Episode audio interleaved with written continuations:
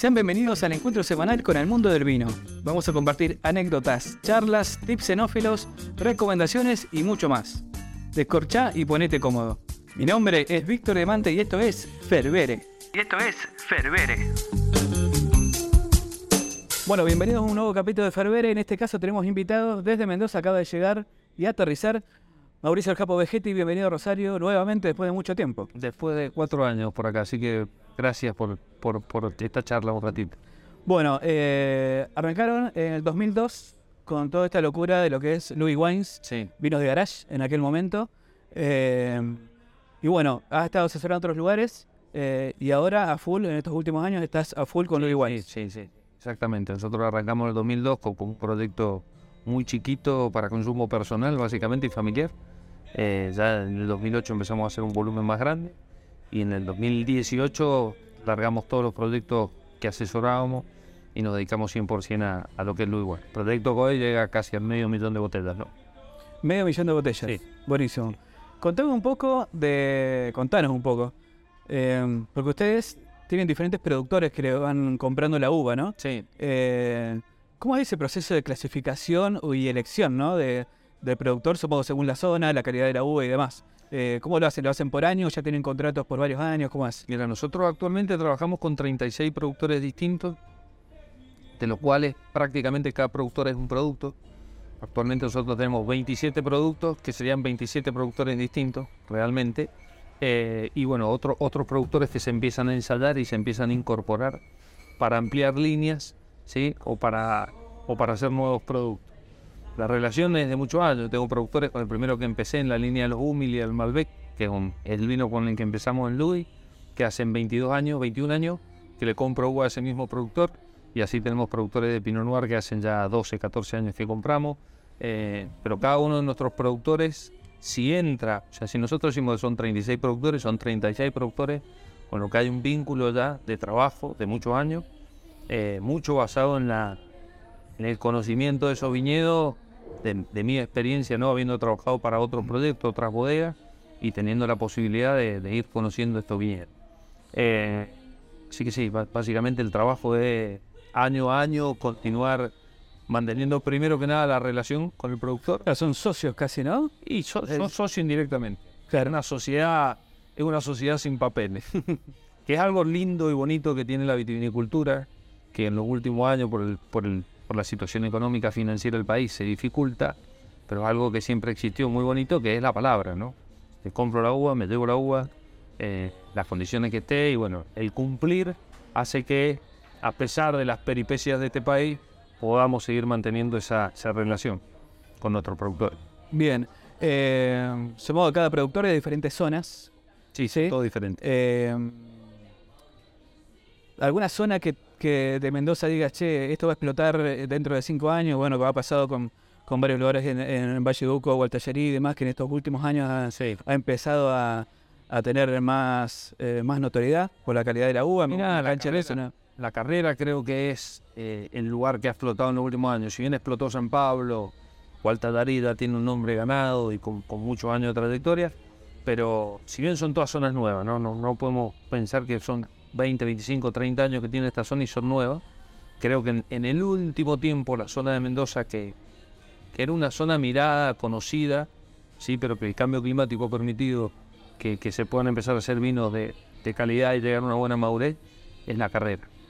Carrera que un valle que arranca a los 1400, 1500 metros de altura y se extiende hasta los 2300. Posiblemente cultivable hasta los 2000, 2100, porque ya estás mucho sobre el faldeo del Plata. Pero, pero esta es una zona que, que viene, que a mí por lo menos me, me apasiona y me atrae mucho. Bien, a lo largo de tu carrera, eh, ¿hace cuánto que sos cenólogo? Desde el año 98. 98, bien. Eh, ¿Cuál fue el desafío? de secundaria. Estudié la licenciatura, pero arranqué en el 98 con el tema del vino. Bien, ¿cuál fue hasta ahora en tu carrera profesional el, un- el desafío más grande que has tenido? Ya sea por el lado, el lado profesional, obviamente que lleva alguna cosecha, este año hubo muchísimas heladas, estamos grabando esto en 2023, eh, hubo una helada que ha, ha- Sí. ha impactado fuerte, los vaivenes económicos de Argentina que nunca nos dejan de sorprender, eh, pero bueno, a lo largo de todo este tiempo supongo que has tenido desafío interesante. ¿Cuál fue el que recordás así que te marcó, te, te enseñó muchísimo. Mira, creo que hay mucho. O sea, co- cosas que me enseñaron muchas, sigo aprendiendo. Eh, me parece que la, la mezcla del cambio climático con, la parte financiera y económica del país eh, es un desafío que no nos permite decir es uno el año, sino que creo que cada uno, cada uno de los años es un desafío. Es un desafío, primero, desarrollar un proyecto personal en, Argentina, eh, mantenerlo y, y sigue siendo un desafío año a año mantenerte dentro de un, de un consumidor y dentro de un público que va variando y que va variando de idea y que va variando de gustos. Entonces, creo que el desafío es anual, más que un desafío eh, de un año que, que nos cambió. Eh, todos los años se aprende y todos los años son un desafío en la vitivinicultura para producir, para elaborar y para vender los productos. Así que creo que todos los años son un desafío. Bien, eh, bueno, estamos viendo una botella, para los que no están viendo el video, pero están escuchando, una botella de los últimos lanzamientos y te iba a preguntar qué es lo que tenían ahí abajo de la manga, que ya están presentando, ¿sí? Una línea que se llama Espontáneo, con una etiqueta eh, minimalista, podríamos decirlo de alguna manera, que tiene una- un par de rayas eh, pintadas, pinceladas. Eh, contame un poco de, de esta línea en particular, ¿por qué el lacre o por qué esta eh, siliconada que le ponen ahora complicadísima para destapar y todos los sombreros... eh, esta, esta es más sencilla, porque esta es parafinada, no, es- no, no se- Ok. Entonces esta es sencilla. Todos los sommeliers le agradecemos a todos los enólogos que le ponen lacre y se rompe cada vez que tenemos que hacer y destapar cajas y cajas de para ferias, por ejemplo. Bueno, en este caso el Japo nos, la va a hacer un poquito más fácil. Contame un poco de... de Así esto es parafina. A ver, espontáneo es un proyecto que sale de lo espontáneo que da un lugar. Es algo que nos pasa eh, a los enólogos y a, a los que estamos en la parte productiva, enólogos todo tipo, ¿no? Sommelier que están metidos y todo, es que cuando terminás de elaborar un vino y decís, bueno, este vino va a ir destinado a una barrica, va a ir destinado a pasar 7, 8, 10 meses en un huevo, se pierde algo, se pierde lo espontáneo del lugar todos los discursos enológicos vos vas a escuchar hablar de mantener la varietabilidad del vino. Pero con todos estos procesos, barrica, huevo, hormigón y tiempo, eso se pierde. ¿Y por qué se pierde? Porque hay un proceso normal químico que va a hacer que esos aromas varíen. Sí, siempre digo por ahí cuando damos las charlas y demás, como que si querés conocer una variedad, una, una, la- un vino típico, digamos que yo, un- lo que es un cabernet, un pinot noir, lo que sea, probalo sin madera. Porque después la madera y todo el resto lo esconde, lo acompleja, obviamente, y lo hace más interesante, pero si no conoces la variedad, y ahí no la vas a encontrar tan definida, me parece. Exacto. Y espontáneo fue eso, es decir, bueno, un vino de calidad o que de libro, o decir, un vino para una barrica, ¿sí? Eh, lo vamos a trabajar de una manera que sea sin madera, para que sea bebible, porque también la realidad es esa, ¿no? El vino al final del día es para tomarlo. Eh, entonces, espontáneo es lo espontáneo que nos da cada lugar. Y en esta línea tenemos tres varietales, o sea, dos varietales, tres zonas. Son viñedos orgánicos, eh, son dos Malbec, un Malbec de Gualtatarí, que es grava, un Malbec de Vistaflores, que es piedras, y un Malbec y un Cabernet Franc de la consulta, eh, que es el que llamamos limo. Los colores de los lacres, básicamente, es por los colores primarios, el amarillo, el azul y el rojo. Pues un poco volviendo a esto, ¿no? A lo primario, a lo que el lugar nos da, a lo espontáneo, a la generación de un portafolio que se puede producir alrededor de estos productos. Y como el concepto de vino es distinto, porque nosotros en Ludi trabajamos mucho con barricas y añejamiento más largo, eh, decidimos que la marca sea independiente, o sea, realmente vos tenés que acercarte a la botella y leer que es un producto de Nudi, ¿sí?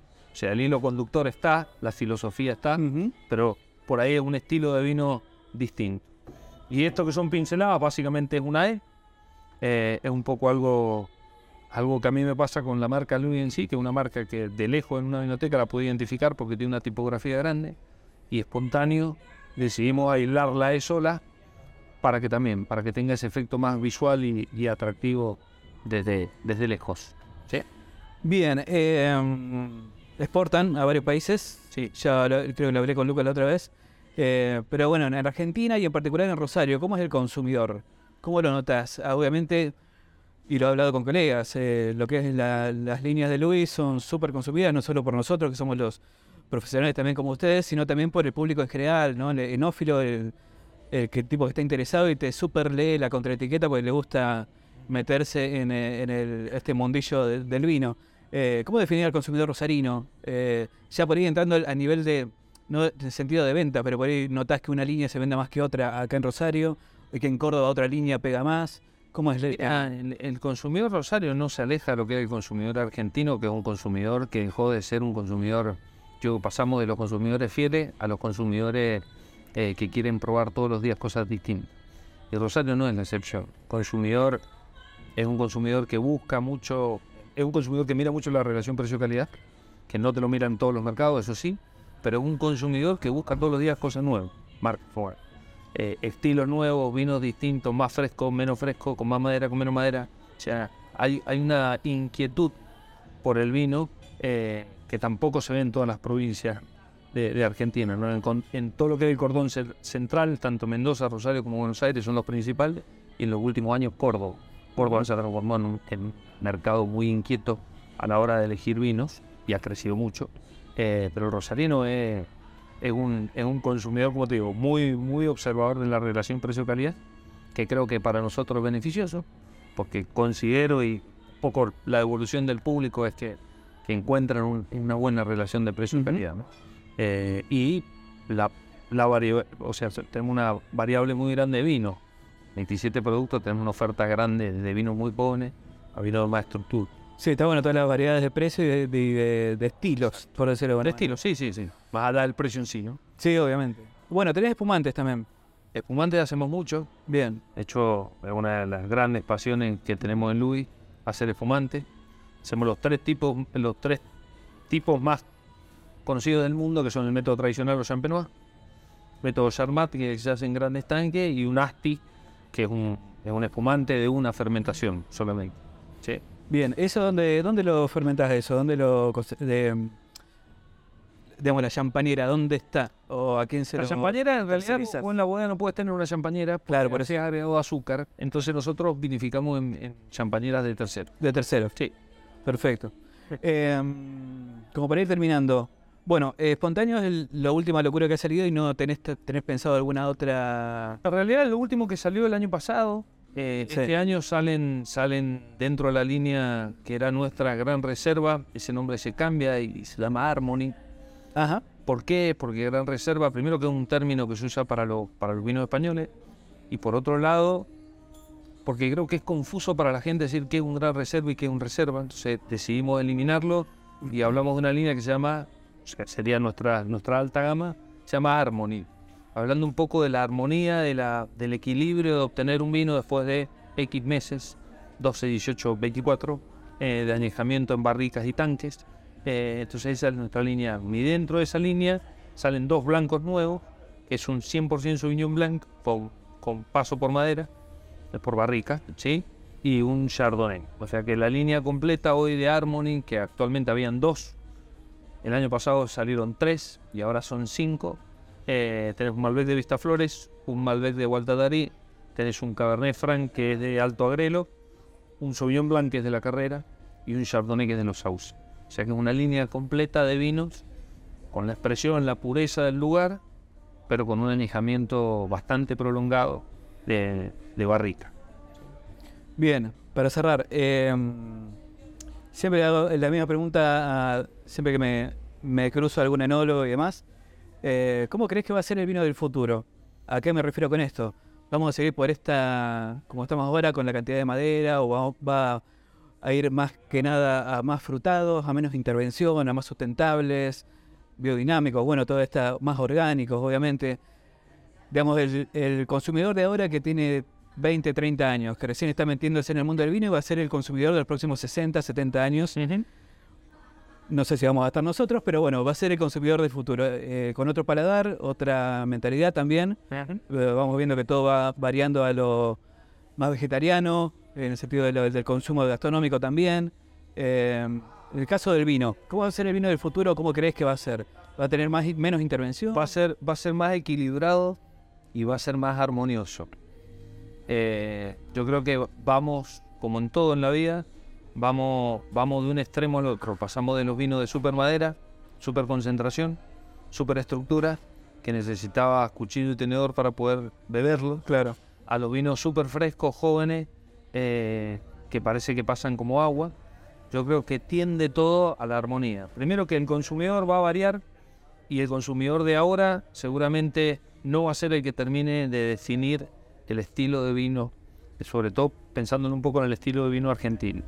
Eh, creo que tendemos cada vez más a ser vinos más equilibrados, con menos y sabiendo que menos es más, desde el lado de menos agroquímico en las tierras, menos pesticidas en las tierras, menos concentraciones, menos extracciones y sobre todo menos ego de los que hacemos vino. Entonces creo que eso va a llevar a un balance de vino que van a ser vinos mucho más elegantes, mucho más equilibrados y mucho más armoniosos. Así que atiende a eso. Fruta, madera, son todas herramientas y son todas lindas cosas que tiene que tener un vino. Y ahora sí la última. Eh, ¿Cómo empezó la locura esta de los productores amigos? Los productores amigos, nosotros entramos ya un poco avanzado del grupo, eh, pero un grupo que se armó básicamente por amistad, por, por compartir momentos, por compartir asados, y decir, che, podríamos hacer una feria juntos, pero, pero no una feria como tal, sino decir, che, yo viajo a Córdoba, me puedo dar un par de productos tuyos, te presento un distribuidor, te presento una biblioteca, che, ¿no lo conocías los chicos de Canaima? Eh, sí, yo lo conozco, bueno, te los presento, ¿me entendés? Entonces, así empezó Productores Amigos, con amistad, con un espíritu que se sigue manteniendo, eh, que a mí me, gusta mucho, que es divertirnos trabajando eh, y apoyarnos, básicamente. Y, si vos te fijás y probás dentro de lo que es Productores Amigos, no hay un vino parecido a otro, no hay un estilo parecido a otro, y de hecho hasta es un estilo muy, o sea, es un grupo muy plural, ¿no? Porque tenés vinos muy, muy jóvenes, tenés vinos con mucha estructura, todos tenemos estilos distintos de producción y mentalidad distinta. O sea que básicamente nos unimos para hacer un, poco de empuje comercial, eh, manteniendo la, parte de amistad, diversión y comunicación del vino, que es lo que nos gusta. Bueno, gracias por haber pasado por el podcast, Ferbere. Un placer. Nos vemos la próxima. Gracias, dale. Gracias, loco. Y sí, llegamos al final de este episodio. Suscríbete para no perderte los estrenos cada semana y ser parte de este gran universo de historias y sabores. Nos vemos la próxima semana. Salute.